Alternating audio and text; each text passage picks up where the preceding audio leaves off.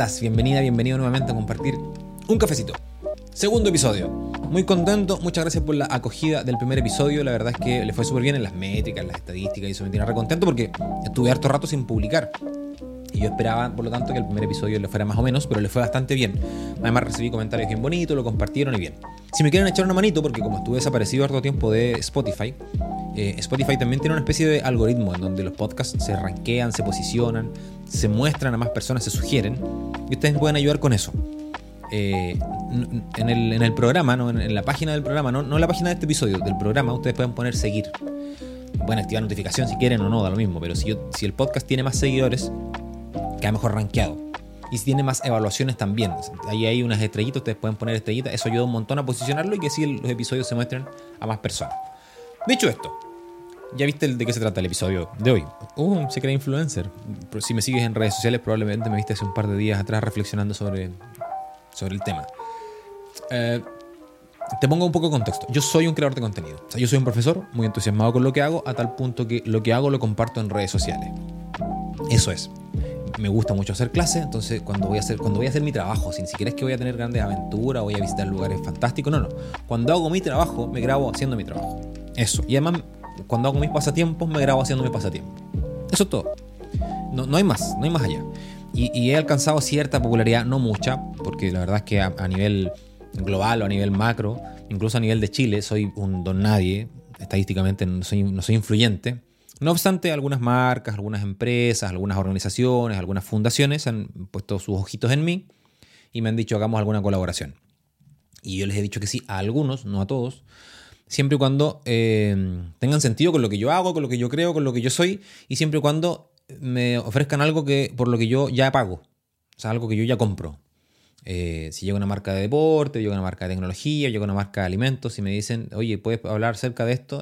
Yo solo lo voy a hacer si yo ya he comprado ese producto antes o si yo ya estoy comprándolo, que en efecto es lo que me pasa. Son cosas que yo ya, eh, ya consumo habitualmente, son parte de mi presupuesto mensual. Y ahora me dijeron, oye, eh, ¿quieres que te pasemos algo y tú haces algún review, haces algún comentario y todo? Y yo, fantástico con eso, muy contento, porque siento que no estoy eh, diciendo mentiras. Y para mí es re importante no decir mentiras. Bueno, en ese contexto entonces, no son excusas, tan solo estoy contándote y para, yo no tengo ningún dilema moral con esto. Pero en ese contexto, un montón de gente me dice, no un montón, pero la suficiente como para que me llame la atención. Me dice, ¡ay, se cree influencer! ¡Ella, la influencer! Me lo dicen con mucha frecuencia, ¿no? Cuando publico cosas. Medio en chiste, medio en serio, medio en burla, medio en forma de apoyo. Es raro, no se entiende muy fácil.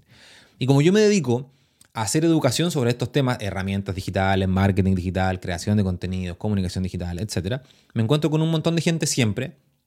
Y esa gente la gran mayoría, no las organizaciones, no las marcas, no las empresas, las personas, la mayoría de las veces se sienten muy incómodos al momento de compartir contenido justamente porque les, les, hacen, les hacen esto, ¿no? Este bullying.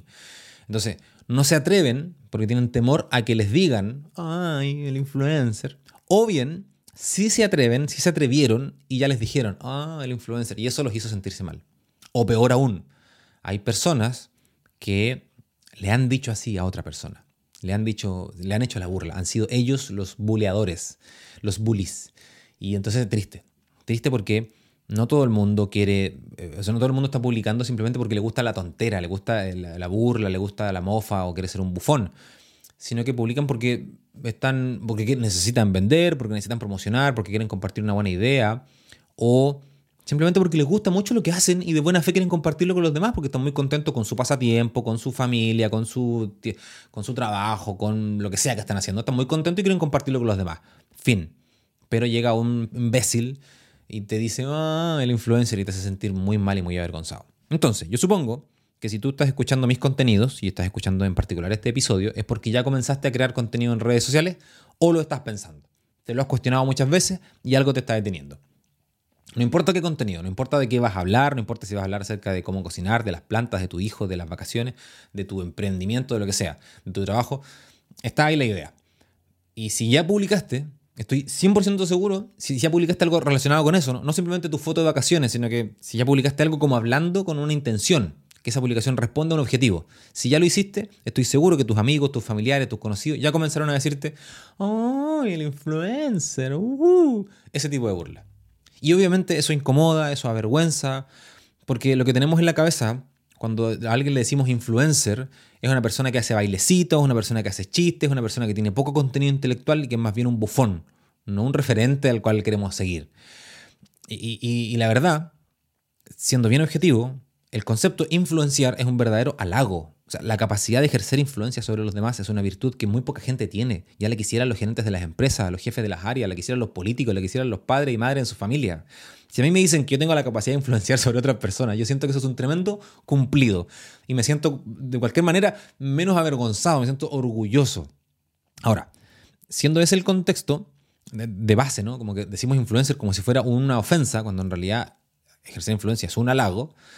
Quiero dividir el, episodio en dos momentos, o como tomar dos dimensiones de esto. Una, mirar algunos datos respecto a los influencers y definiciones, cosas más teóricas, probablemente, o sea, para mí suena interesante, pero no sé si tanto para ti. Y lo segundo, algunas recomendaciones prácticas para publicar o no publicar o cómo enfrentarlo. Ahí esas son gratis, vienen de mi parte, de la casa, te las regalo, no hay problema con eso, no te voy a cobrar, te lo dejo. Sobre todo pensando en que tú eres alguien que, o tú o alguien cercano a ti, tiene pensado publicar contenido en redes sociales, no solo para publicar que te vestiste bonito hoy día y estás usando un outfit fantástico, o fuiste a comer a un lugar bonito, o fuiste de vacaciones a un lugar hermoso, sino que quieres promocionar tu servicio, quieres promocionar tus productos, quieres divulgar un conocimiento, motivar a las personas, visibilizar una idea, o simplemente te gusta mucho lo que haces y quieres que el mundo se entere y, quieres compartirlo con los demás, porque te hace muy feliz y no hay más, no hay nada, no hay ninguna segunda intención. Pero te da vergüenza porque la gente te va a decir, oh, el influencer. Uh". Entonces, para enfrentar esa situación, aquí voy. Primera parte, Conceptos. ¿Qué dice Google cuando yo escribo la palabra influencer? Según el diccionario de Google en colaboración con Oxford. O sea, no es un diccionario, sino más. Dice así. Un influencer es una persona que destaca en una red social u otro canal de comunicación y expresa opiniones sobre un tema concreto que ejerce gran influencia sobre muchas personas que la conocen, especialmente cuando influye en hábito de consumo de sus seguidores. si a mí me dicen influencer y las personas que me lo dicen tienen en su cabeza esta definición, de que sobre un tema concreto ejerzo opinión, expreso opiniones y tengo una gran influencia sobre los demás, si yo soy capaz de hacer eso, entonces para mí ser influencer es un halago. Ya se lo quisieran un montón de personas en el mundo. Obvio. Esa concepción de influencer a mí me parece fantástica. Expresar opiniones, comunicar cosas y ejercer influencia sobre los demás.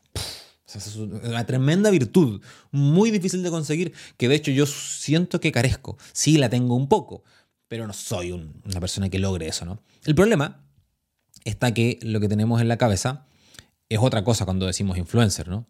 Y por eso es que nos sentimos avergonzados.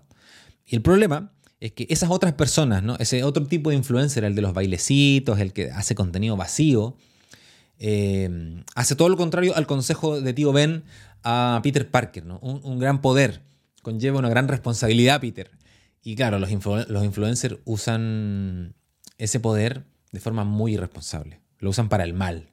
A, todo esto me puse a buscar acerca de la cita en, particular, del gran poder conlleva una gran responsabilidad. Y la verdad es que no es el tío, no es Marvel el que creó la frase, es el filósofo Damocles, por ahí por el siglo I antes de Cristo. Así que Marvel, ¿ah? eh, esto ocurrió mucho antes de que Peter Parker se pusiera a vender fotos de sí mismo a un diario local, una especie como de una precuela de OnlyFans. ¿Cómo nada vendiendo fotos de sí mismo? Este? Bueno, en fin, salgamos de ahí.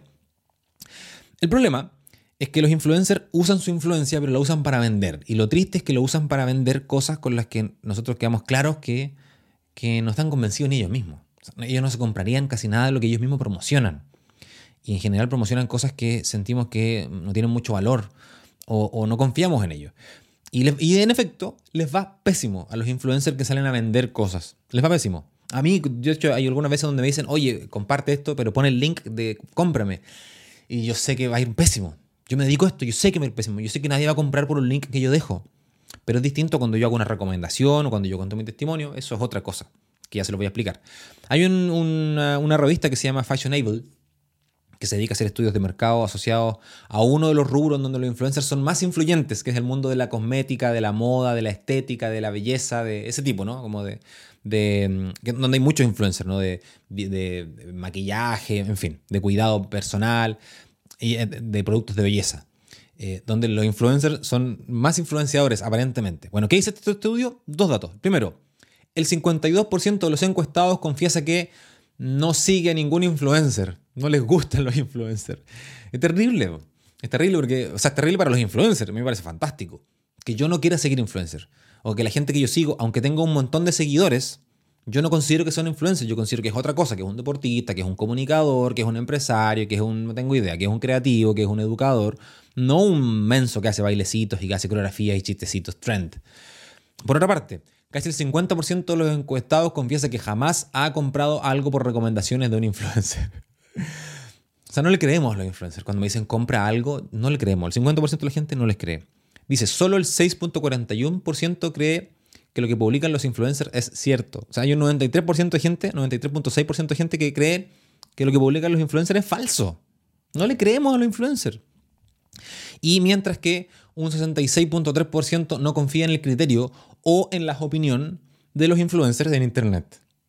Hay un 66% de gente que no le cree nada, nada. Y un 93%, 93, 93 perdón, que no confían en lo que ellos dicen. Y estos son los datos. Estos son los datos. Entonces, cuando a alguien le dicen, uh, el influencer, claro, es un insulto, porque en el fondo te estoy diciendo mentiroso, te estoy diciendo falso, te estoy diciendo que, que, los atributos que estás usando los estás usando para el mal. Em, y obviamente, siendo así, esa concepción en la cabeza, sí, nadie quiere ser un influencer. Pero, ojo acá, sí hay cosas positivas en este mundo del influencer. Estoy pensando si es que tú tienes un emprendimiento o tienes una empresa o eres parte de una organización que necesita mostrar lo que están haciendo. Esta gente de los influencers, yo, que también a veces me considero influencer, eh, por las cosas que me toca hacer con otras organizaciones, ¿no? No vendemos, nos va pésimo vendiendo, no somos buenos para vender. No, pero sí para posicionar.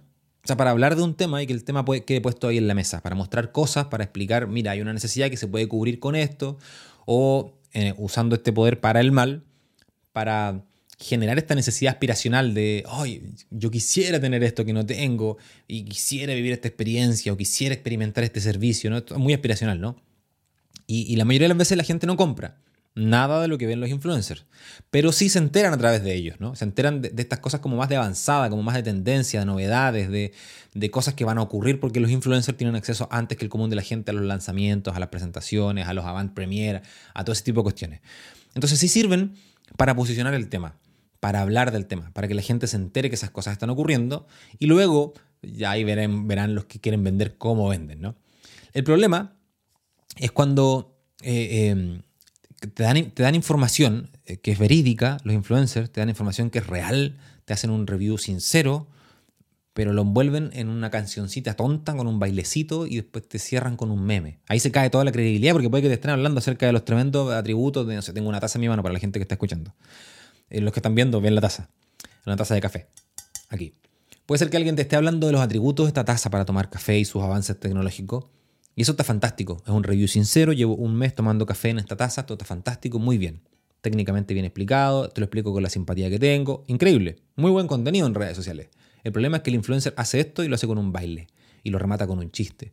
Entonces claramente da lo mismo los atributos técnicos de esta taza y sus maravillas en el desarrollo tecnológico para cómo llegaron a resolver el problema de la taza del café, porque te lo hicieron bailando.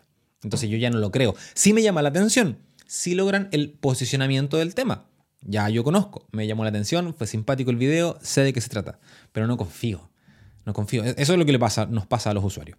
Entonces, si tú tienes un emprendimiento, si tienes un, negocio, si, si, eres parte de una organización que necesita visibilizar lo que está haciendo, muy buena idea colaborar con influencers.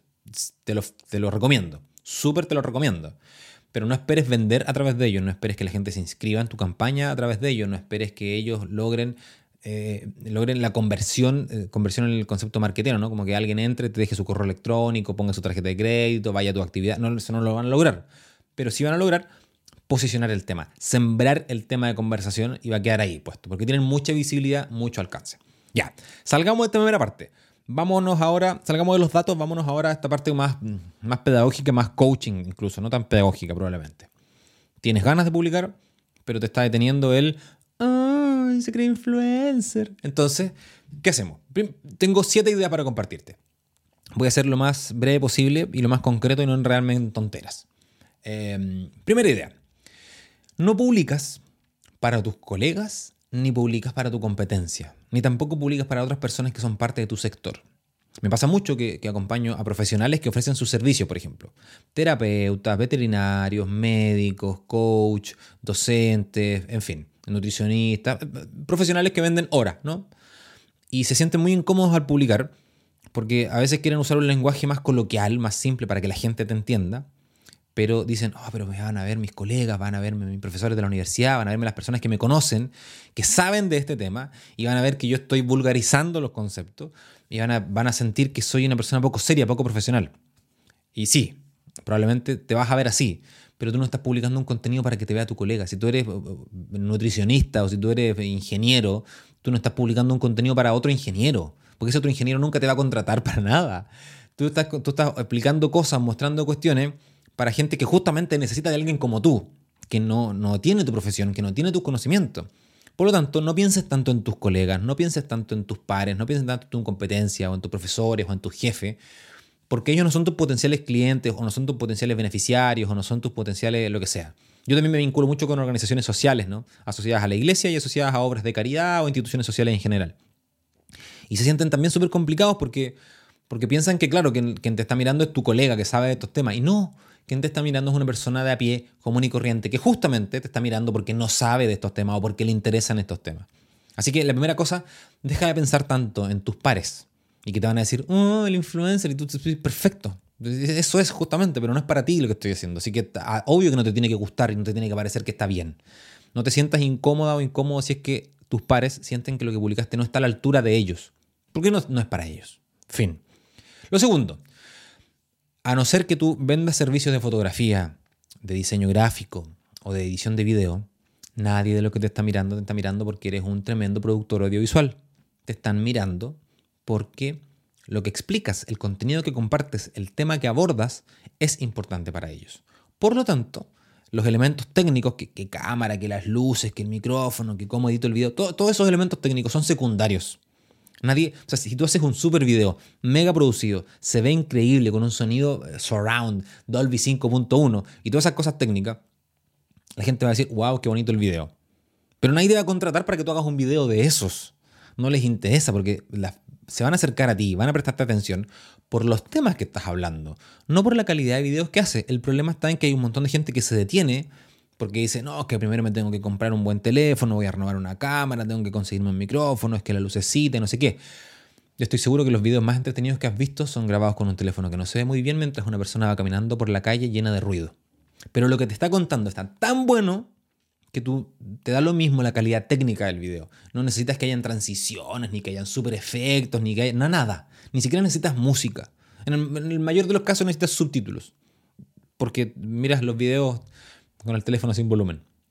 Entonces, que no te detengan los aspectos técnicos. No te siguen por ser un videógrafo, no te siguen por ser Steven Spielberg, te siguen por el tema que estás hablando, aunque sean tres personas las que te están mirando.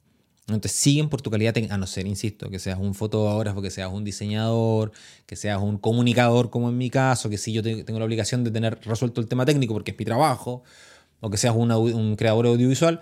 Si no eres de ninguna de esas profesiones, entonces no te preocupes por lo técnico. Nadie está preocupado, o sea, sí, obviamente trata de tenerlo resuelto, que no se vea feo, pero nadie está esperando que tú hagas un súper contenido técnicamente hablando. Eso era lo segundo, entonces no te siguen por, por Filmmaker. Lo tercero, hazlo simple. No te compliques, no tienes que tener el, el, diccionario a la mano, no tienes que volver a revisar las enciclopedias de lo que estudiaste en la universidad, los papers, nada, que sí, está bueno que tengas ese contenido. Pero la gente que te está prestando atención necesita que lo hagas simple, que hables con palabras de persona común, con conceptos eh, aplicables, con ideas breves. Explícalo para gente de a pie, no para otro profesional de tu área. Explícalo para gente común y corriente. Hazlo simple. A mí me, pasa mucho que se nota, por ejemplo, la brecha generacional. Cuando yo hablo de estos temas de creación de contenido para posicionar ideas, para visibilizar cuestiones, los más grandes, la gente que tiene más de 45, 50 años, están muy preocupados de cómo hacer cosas en YouTube. Porque claro, ellos sienten que es inconcebible, muy difícil explicar una idea en un minuto y medio. Entonces ellos necesitan 15 minutos. ¿Y dónde puedo poner un video de 15 minutos en YouTube? Pero ¿cuánta gente está dispuesta a ver tu video de 15 minutos hablando frente a cámara? Muy poca. Estamos mucho más dispuestos a ver un video de 45 segundos en TikTok, o en Instagram, o en Facebook, o en donde sea. No a sentarme a ver YouTube. Entonces, ¿puedes explicármelo en chiquitito? ¿Puedes explicármelo y que sea autoconcluyente? O sea, que yo vea ese video y con ese video entiendo la idea por completo. No necesito ver la parte 2, ni la parte 10, ni, ni necesito sentarme y regalarte 45 minutos. Con un minuto de prestar atención ya entiendo. ¿Eres capaz de hacer eso? Bueno, eso es. Hazlo simple, explica las ideas de a una.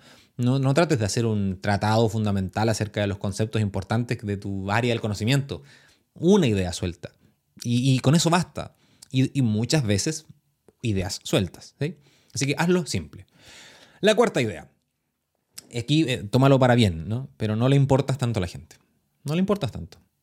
Sí, le importas mucho a tu familia, a la gente que tú amas y que te ama, pero al resto de la gente no le importas tanto. Nadie está tan preocupado de ti. Si tu video sale mal, no pasa nada. Eh, no le importas tanto a la gente. Así que a veces tú estás preocupado, por ejemplo, si estás en un lugar público y te gustaría grabarte o hacerte una foto, y tú dices, oh, pero eh, que me están mirando. A nadie le importas. Nadie te va a volver a ver nunca más. Nadie. No le importas tanto. Entonces no te preocupes tanto si es que tienes, que, si tienes ganas de hablar algo mientras estás en un lugar público, quisieras grabarte porque el lugar es bonito, pero hay gente mirando. No pasa nada. Yo sé, da vergüenza. A mí hasta el día de hoy me da vergüenza. Pero yo sé que a la gente que no le importa. ¿Cuántas veces tú has estado en la calle y ves a otra persona que se está fotografiando, se está grabando y a ti te da lo mismo? Porque así somos, porque cada cual está más preocupado de sí mismo que del resto. No estamos tan preocupados del resto. Si estuviéramos realmente tan preocupados por las demás personas, la sociedad sería mucho más linda. Pero no estamos tan preocupados del resto. Somos súper individualistas, por lo tanto, eh, que te dé un poco lo mismo si es que tú te estás grabando y alguien te queda mirando porque lo más va a decir, oh, mira, un influencer. es todo, no va a pasar nada. La quinta idea. Si en Internet te va mal, no pasa nada. Nadie se va a enterar.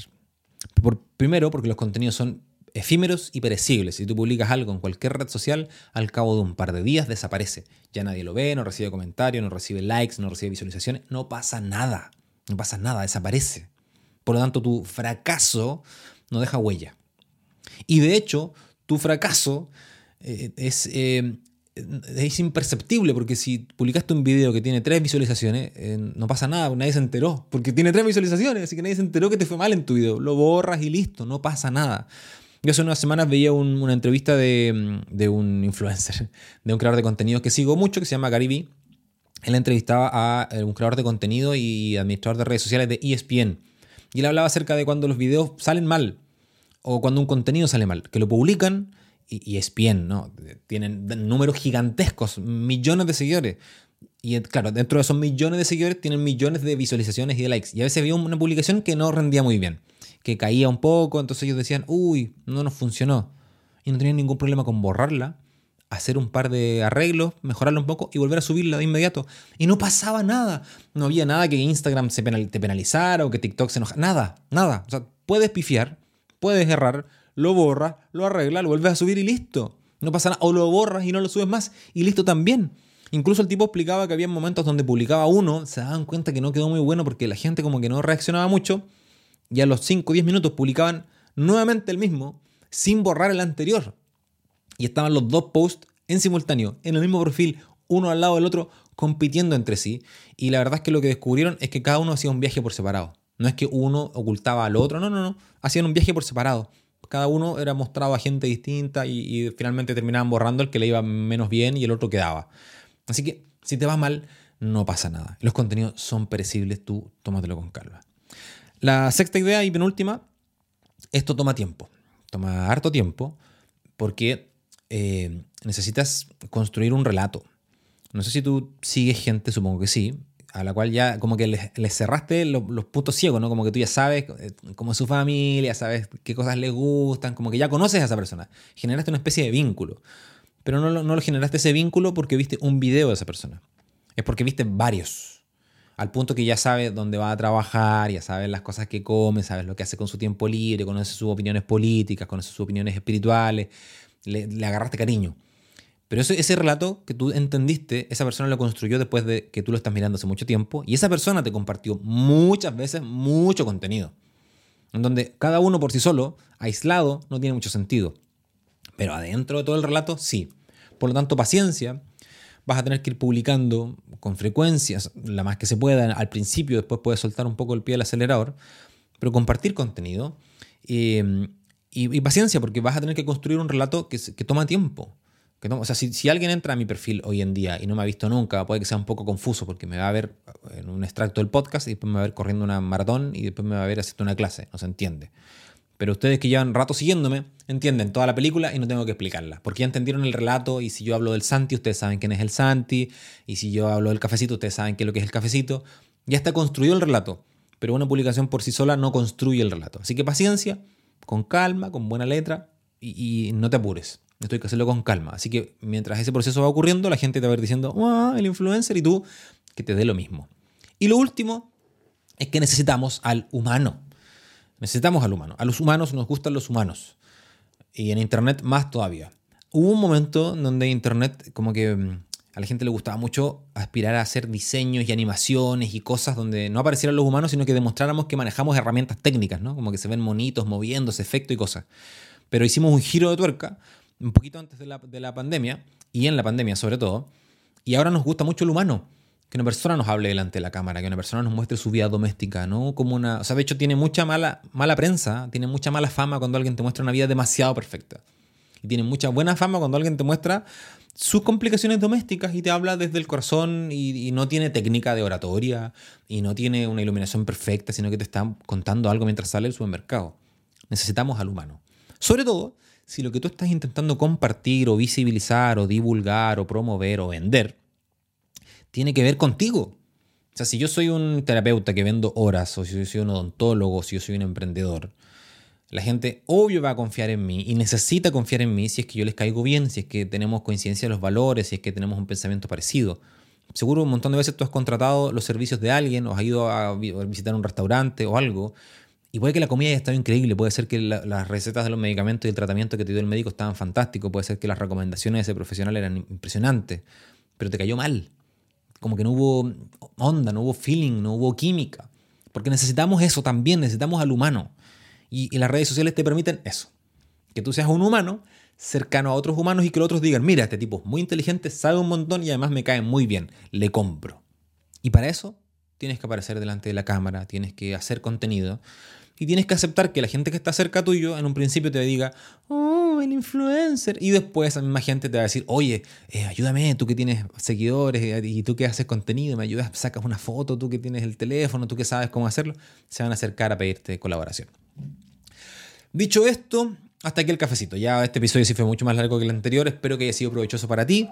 Espero que la gente que te esté haciendo bullying, cuando te digan, no, el influencer, tú le dices, muchas gracias, es un halago. Qué bueno que yo puedo influenciar a los demás, no como tú, pedazo de imbécil, que no influencias a nadie. Y te das media vuelta y le escupes. No, mentira, no hagas eso. Pero sí, siéntete orgulloso si es que alguien te considera influencer. Y si además venciste esa barrera de atreverte a publicar, de animarte a publicar. Porque seguramente esa persona que te está diciendo, oh, el influencer, muere de ganas de publicar algo, pero le da temor, porque seguramente va a llegar alguien a decirle, oh, el influencer. Que te vaya muy lindo. Si publicas algún contenido inspirándote en esto que te he compartido, me cuentas. Nos vemos te vaya lindo, un besito. Chao.